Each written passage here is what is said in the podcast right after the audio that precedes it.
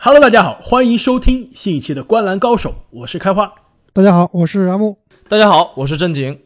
那么本期节目呢，我们将回到我们的血赚还是血亏系列。其实这是本系列的最后一期节目了。那我们这期节目呢，将会关注剩下来的两个赛区，那么分别是中部赛区，包括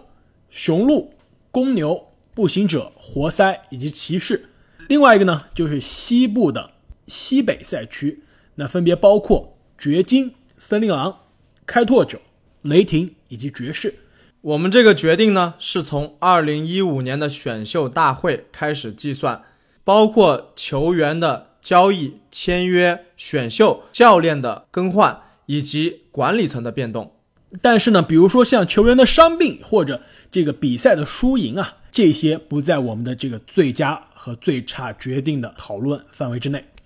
那在开始我们其实今天这个节目之前呢，我们最近其实 NBA 的这个新闻啊，不断的出来，就是关于本赛季一九二零赛季接下来赛程的这个何去何从啊。现在目前是有了一个初步的方案。那么就是上周联盟宣布呢，应该会在七月三十一号左右啊。重启本赛季接下来赛程，但是关于这个常规赛接下来比赛该怎么办，季后赛该用什么样的形式，甚至季后赛啊需要邀请多少支球队参加，这些细节呢都还没有最终的确定。包括其实大家最关注的这个比赛的地点，其实之前我们的这个推测，根据这个媒体的报道，我们的推测可能会是选择。一到两个城市啊，做这个隔离锦标赛，把所有参加比赛的球员和球队呢，都放到一个地点。那么之前媒体的报道呢，和现在这个联盟的这个声音呢，也是非常一致，很大可能呢会选择美国奥兰多的迪士尼主题公园，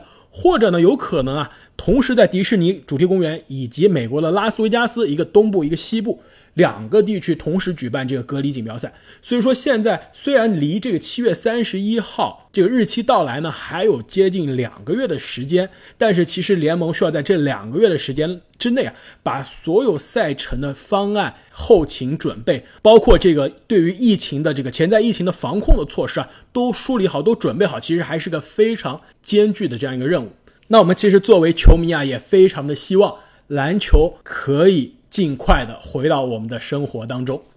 那么言归正传啊，回到今天的这个节目，让我们重新回顾啊过去五年这两个赛区的球队啊，每支球队最佳以及最差的决定。那么第一支球队呢，就是东部赛区的劲旅，也是本赛季以及之前这个赛季 NBA 常规赛战绩领跑的球队，那就是密尔沃基雄鹿队。其实我们之前这期节目呢，就是重返二零一三年的选秀大会的节目呢。我们说到这个字母哥可能是 NBA 这个过去这么多年在乐透区之外啊淘到最大的宝贝了。但是很可惜，我们这期节目讲的是过去五年的这个最佳或者最差决定啊。这个所以二零一三年发生的这一笔淘宝不能在我们这个范畴之内。所以在你们看来啊，这个雄鹿过去五年最佳的决定是哪一个？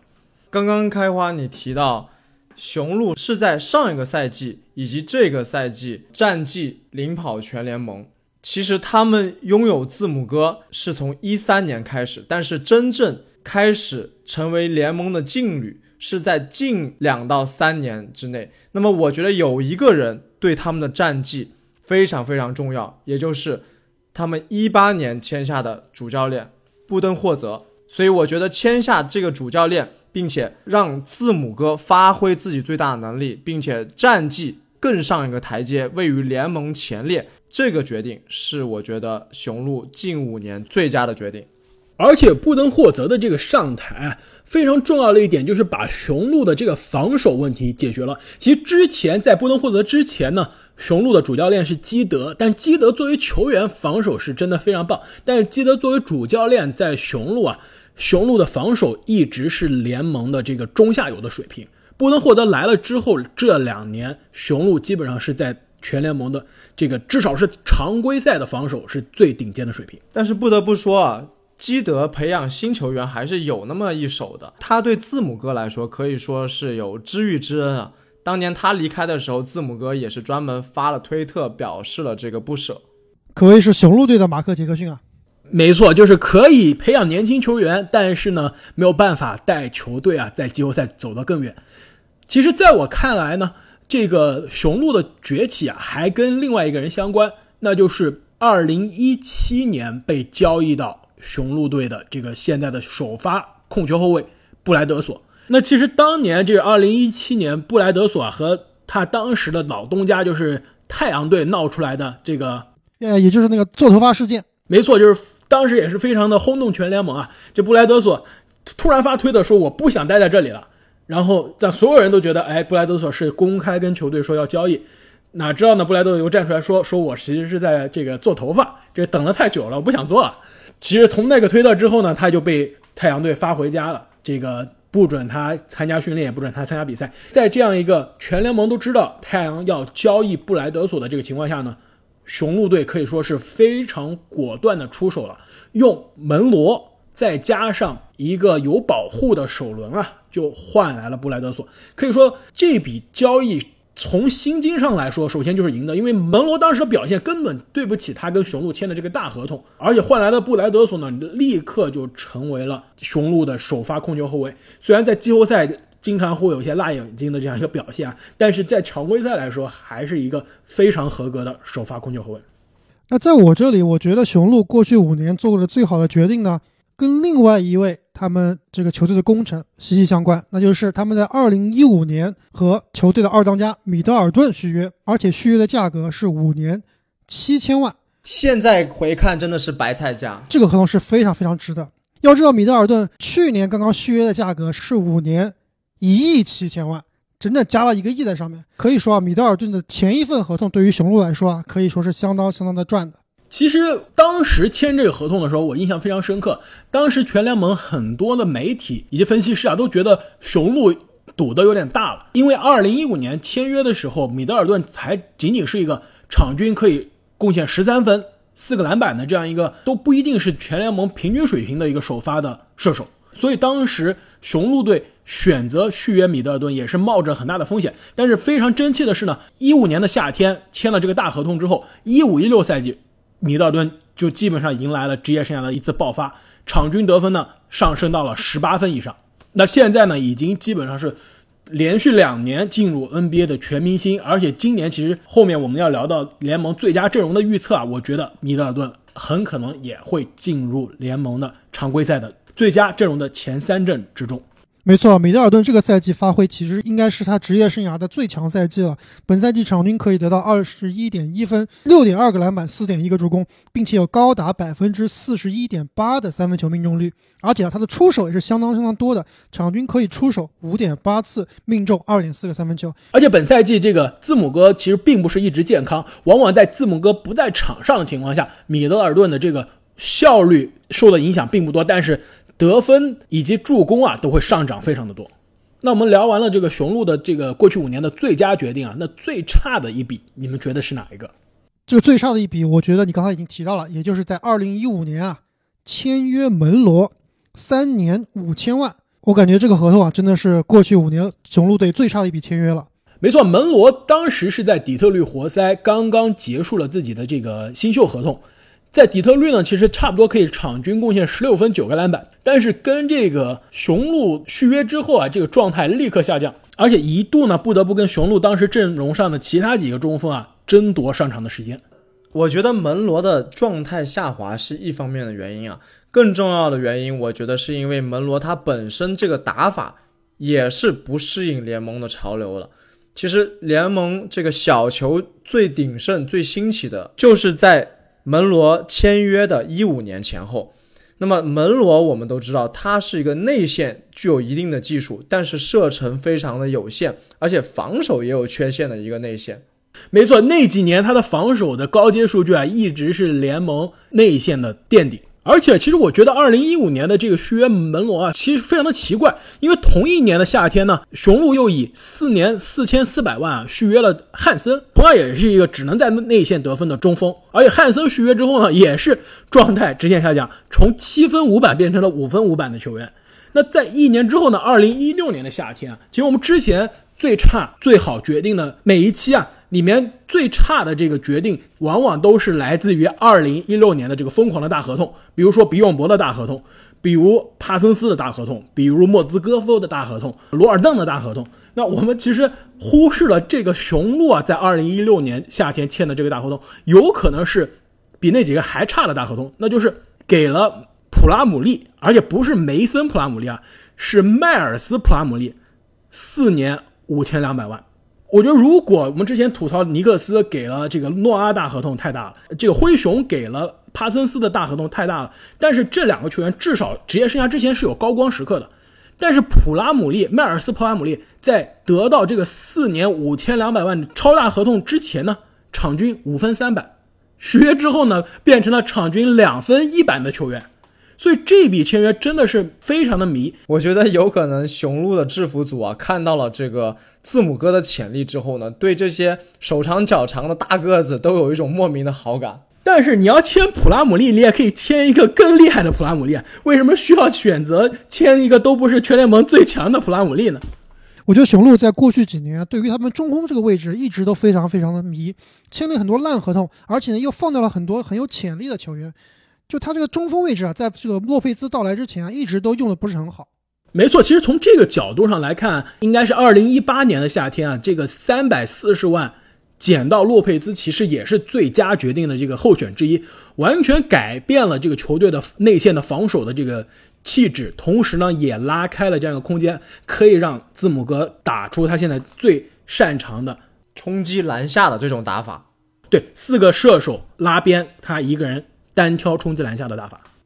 说到雄鹿的这个打法以及他们优秀的战绩啊，我觉得另一个决定是在我这里最差的决定，那就是一九年啊，他们没有选择续约布罗格登，而是把他放走了。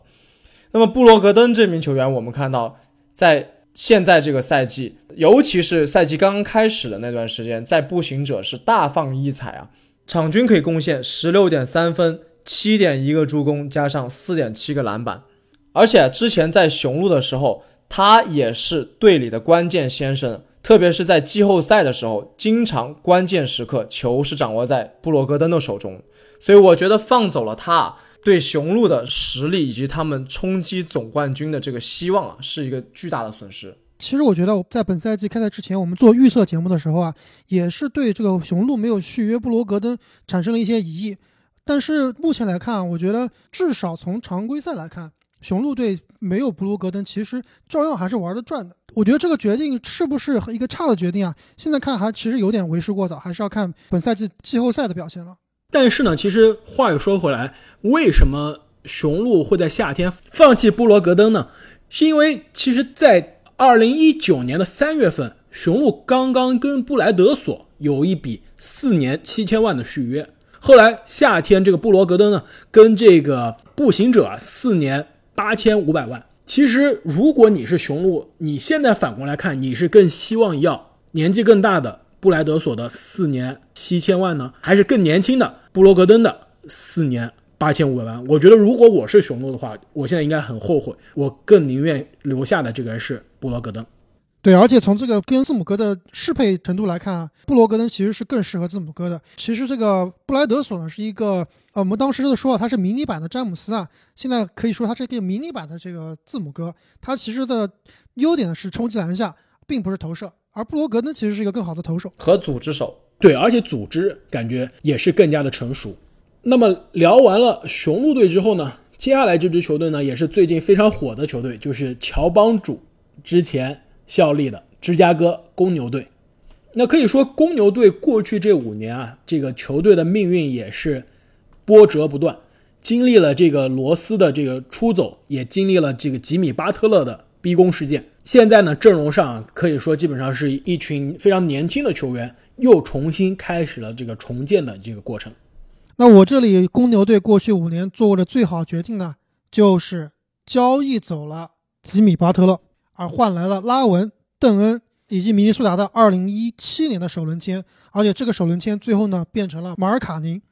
我觉得这笔交易，首先巴特勒是不得不走，跟球队呢已经水深火热，所以呢球队交易巴特勒绝对是一个止损的一个过程，而且通过这笔交易啊，我觉得单看账面上未必是亏的，因为这个拉文、邓恩加马尔卡宁啊，其实基本上已经确立了球队的一个未来的舰队基石。我觉得阿木说的这个交易啊，非常非常的有意思，因为在我这边看来呢，如果我们这笔操作的前提是巴特勒不得不走，那我非常同意阿木的看法，那他是一个非常优秀的交易，因为他可以说换回来了。公牛现在年轻阵容的核心，而且两个一内一外的核心拉文和马尔卡宁表现都是可圈可点。但是如果我们没去掉这个前提，那就是如果能留下巴特勒的话，那么如果这样看，其实我觉得这笔交易啊，甚至是可以竞争最差的决定。因为我们都知道巴特勒这名球员啊，他虽然性格怪异，但他真的就是赢球的保障，到哪哪进季后赛。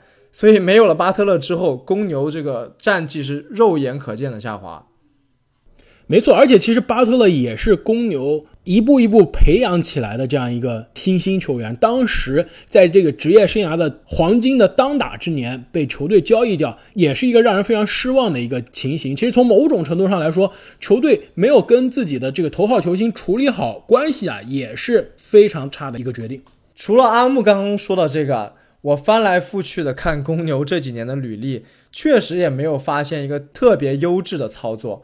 所以呢，在我这边我可能会选一九年他们签下一天的罗尔顿，让他回到梦开始的地方，完成在公牛退役的这个梦想啊！我觉得这一笔操作可能是我觉得他做的最好的决定了。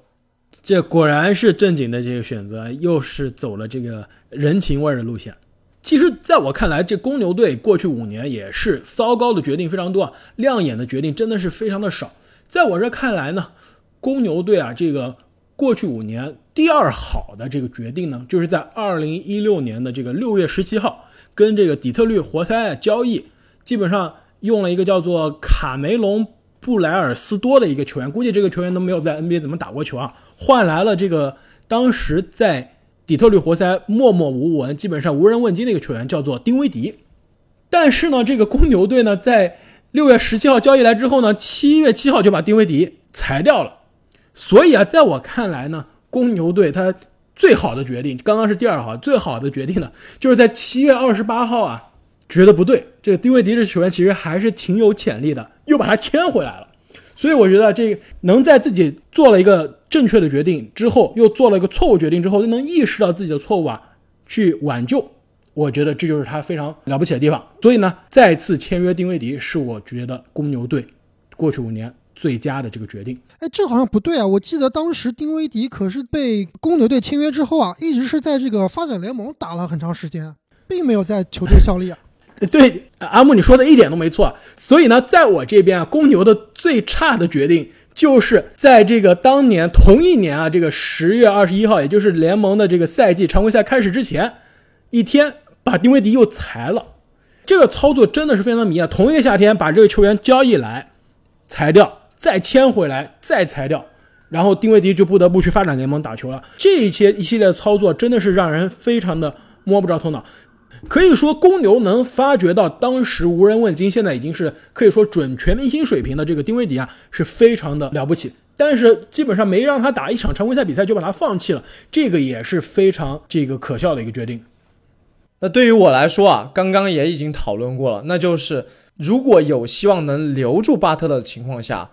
这个一七年把巴特勒换走的这个操作，在我看来可能是一个最差的操作了，因为他换回来的这个拉文啊。目前来看，可能还没有办法撑起一支季后赛球队的领袖职责。那么，另外一个当时号称小韦德的邓恩啊，现在是伤病缠身，也没有打出来。其实从某种程度上来说，之所以巴特勒能跟球队最后分道扬镳啊，也跟他2016年的这个操作，就是组成了传说中的死亡三巨头。巨是这个拒绝的拒啊，没错，就是这三个。当时呢，韦德、隆多、巴特勒三个都不是以投射见长的人。在这个后场组成这个空间非常捉鸡的这样一个阵容啊，后来也是爆出来新闻，他们跟球队的其他人，包括管理层啊，闹出了非常多的不和。我觉得这也是某种程度上导致了巴特勒的这个离开。在我这里，我觉得最差的决定呢，就是他们过去几年对于球队教练的选择非常非常的糟糕。在炒掉希伯杜之后啊，后面选了两个教练，一个是霍伊伯格，另一个是博伊兰，都是非常非常的不理想。而且其实一个比一个差，我觉得希伯杜肯定是这三个中最佳的。最好的一个了，这个霍伊伯格其实还行，我觉得还是联盟可能是无功无过是吧？对对对，我觉得是比较平庸的。但是博伊兰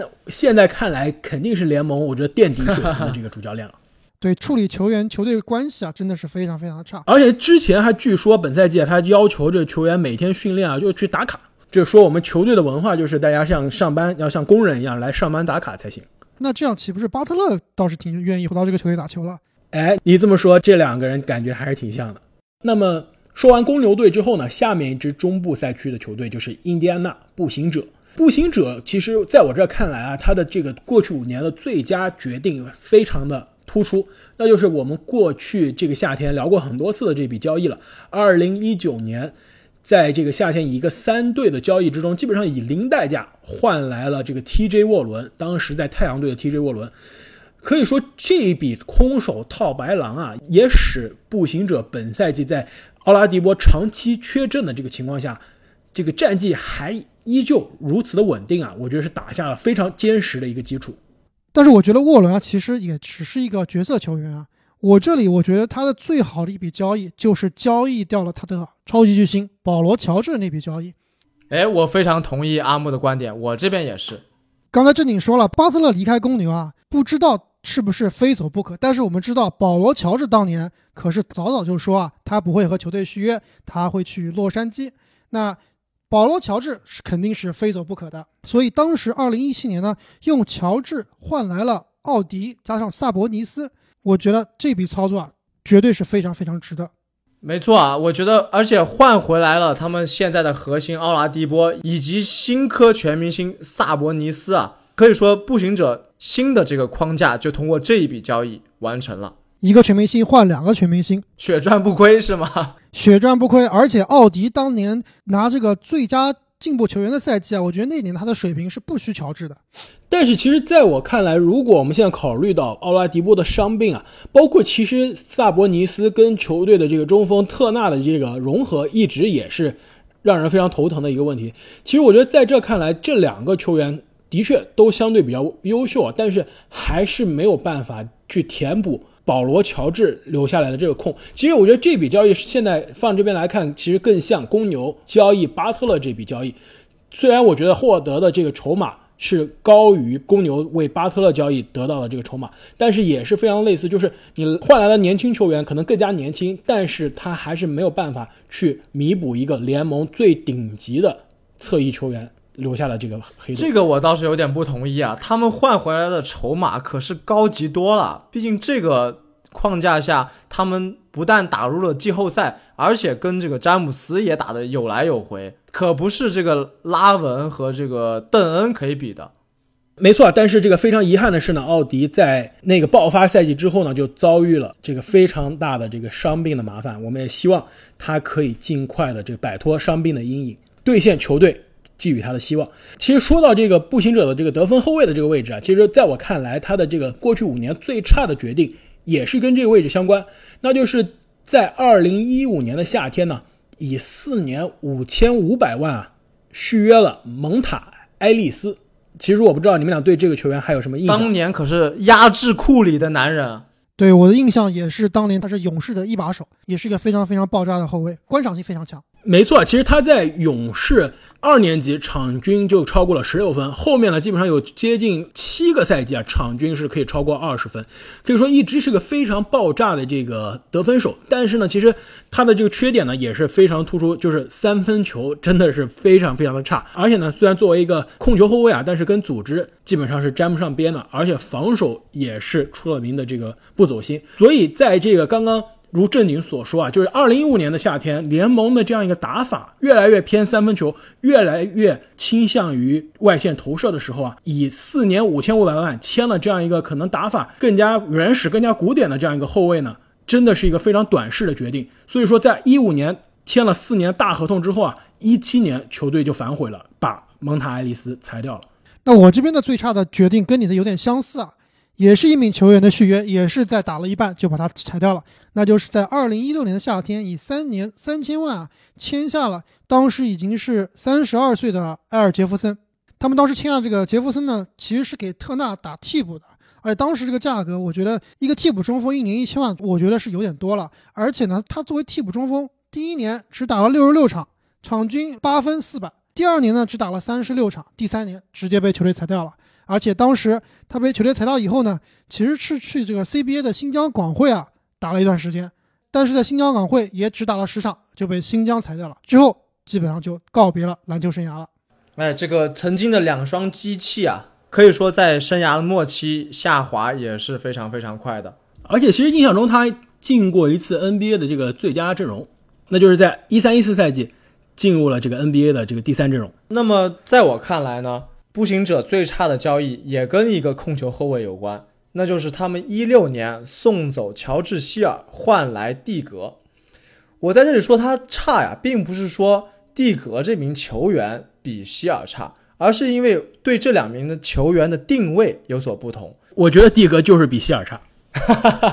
我同意啊，我觉得乔治喜绝对是强于蒂格的。特别是在季后赛里面，那就更说明我这个选的没错了啊！就是说，蒂格他们当时换过来，可能是想让他担当起这个季后赛球队的这个大脑的这样一个角色。但是很显然啊，在巅峰末尾的这个蒂格，并没有这个能力了，而且他后来也被球迷们戏称为这个运曼巴，就是说他在场上一直一直运球，会错过很多时机，也侧面了表现了他这个。组织能力啊，各方面能力的下滑，而且他的防守以及投篮的这个命中率啊，跟希尔比也真的是差了不只是一截。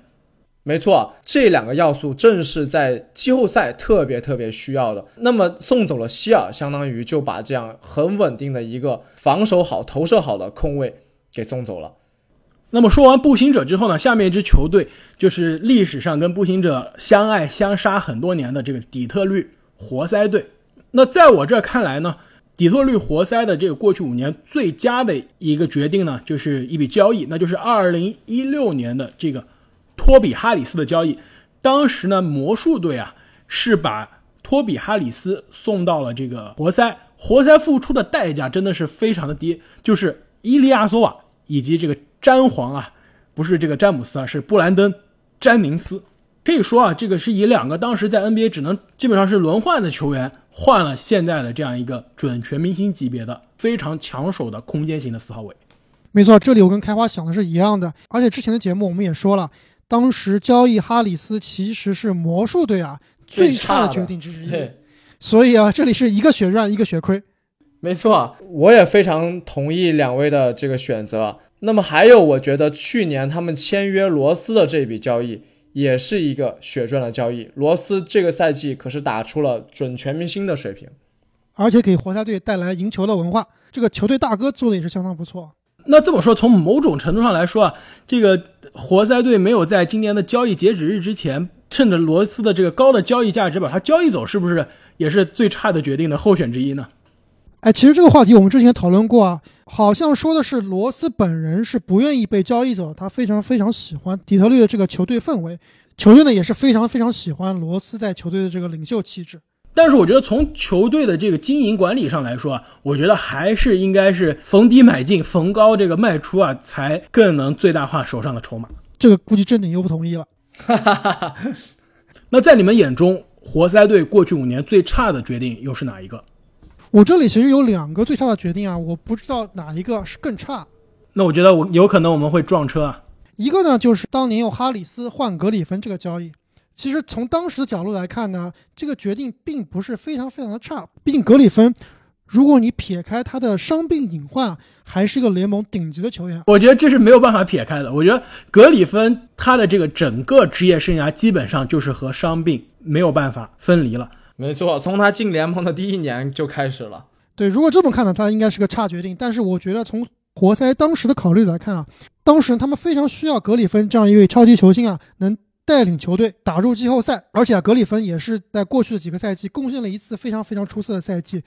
进入了这 NBA 的最佳阵容。所以从当时，如果活塞想要豪赌的话，其实这个赌未必是不能理解的。但是格里芬的这个合同真的是太大而且太长了，一直要到二零二二年，而且每年呢接近要四千万的这样一个水平。可以说，底特律活塞交易来格里芬也是救了快船。如果快船没有办法把格里芬的合同处理掉，没有得到这个从活塞这边交易来的这个哈里斯作为关键的筹码，也不会组成。现在的手上的这样一个死亡双巨头的这样一个局面，对，所以这里呢，我还是把这个交易呢归到差这个交易，但是呢是差，但是是可以理解的差。那么另外一笔交易，我觉得呢就是差不能理解，但是也没有办法的交易，就是在这个今年交易截止日把庄神白白送给了骑士。这笔交易我觉得其实也是非常非常的不 make sense 的。哎。阿木，你的这两个选择跟我真的是一模一样，我也是在这两个操作里面选择，而且我也觉得这个二零年交易庄神啊，确实是他们一个很差的操作，而且我觉得它最差的地方在于这个时机啊，并不是说把庄神交易出去差，而是没有在庄神最火、最顶峰的时候把这个不符合联盟潮流的中锋交易出去，错过了这个高卖的时机。那么中部赛区最后一支球队呢？那就是二零一六年的 NBA 总冠军克利夫兰骑士队。在我这看来呢，克利夫兰骑士队过去五年最佳的决定肯定是跟二零一六年他们最终夺冠是直接相关的。所以在我看来呢，他们一五年啊这个签约杰弗森，并且呢交易来弗莱，连续的这两笔操作啊。是给二零一六年他这个总冠军阵容啊打下了坚实的基础，而且关键是不仅是这两个人在场上的这个化学反应啊，他们两个在场下的化学反应，首先是更衣室里面把整个球队的气氛啊可以说是打成了一片。据说呢，当时一六年的这个骑士队的更衣室的这个和睦程度啊。放眼全联盟都是没有办法媲比的，而且这两个球员呢，也是在场下的合作呢，创造了 NBA 球员。做这个 NBA 播客的这个先河，就是他们俩合作的这个 播客啊，叫做 Road Tripping，可以说是改变了美国体育播客的这样一个局势，让 NBA 内容的这个体育播客变得更加受欢迎，而且也让更多的球员加入到做播客的行列之中了。哎，这点我其实非常非常同意啊！我记得当时弗莱和詹姆斯啊，特别是跟勒夫关系非常非常的好。而且杰弗森我是比较了解的，因为他现在是这个篮网的主场的解说员，而且也是经常做客这个 ESPN 啊当评论员，口才非常的棒，口才非常棒，非常非常搞笑，而且非常非常聪明的一个球员。而且最近这个网上又推了一些杰弗森当年帮助骑士夺冠的一些集锦啊，当年杰弗森暴扣勇士内线的视频，真的让我看得热血沸腾。而且当时杰弗森已经三十六岁了，我记得好像是。没错，你说的应该其实是呃，二零一六年他们夺冠之后那个赛季，就是一六年的圣诞大战。其实那场圣诞大战是我印象中最精彩的圣诞大战之一，有欧文的这个转身跳投绝杀，还有你说的这个杰弗森的这个隔人暴扣。我也非常同意啊，总冠军就是最好的证明。不过我觉得刚刚说的杰弗森和弗莱啊，毕竟也只是两个角色球员。那么他们的当家主教练泰伦卢其实也是在一五一六年签约扶正的，所以我觉得这一笔操作啊是最具决定性也是最好的操作。无论泰伦卢是被球迷们怎么样的说，或者是很多球迷嘲讽也好，但他毕竟就是这一支。史上最夸张翻盘的总冠军的主教练，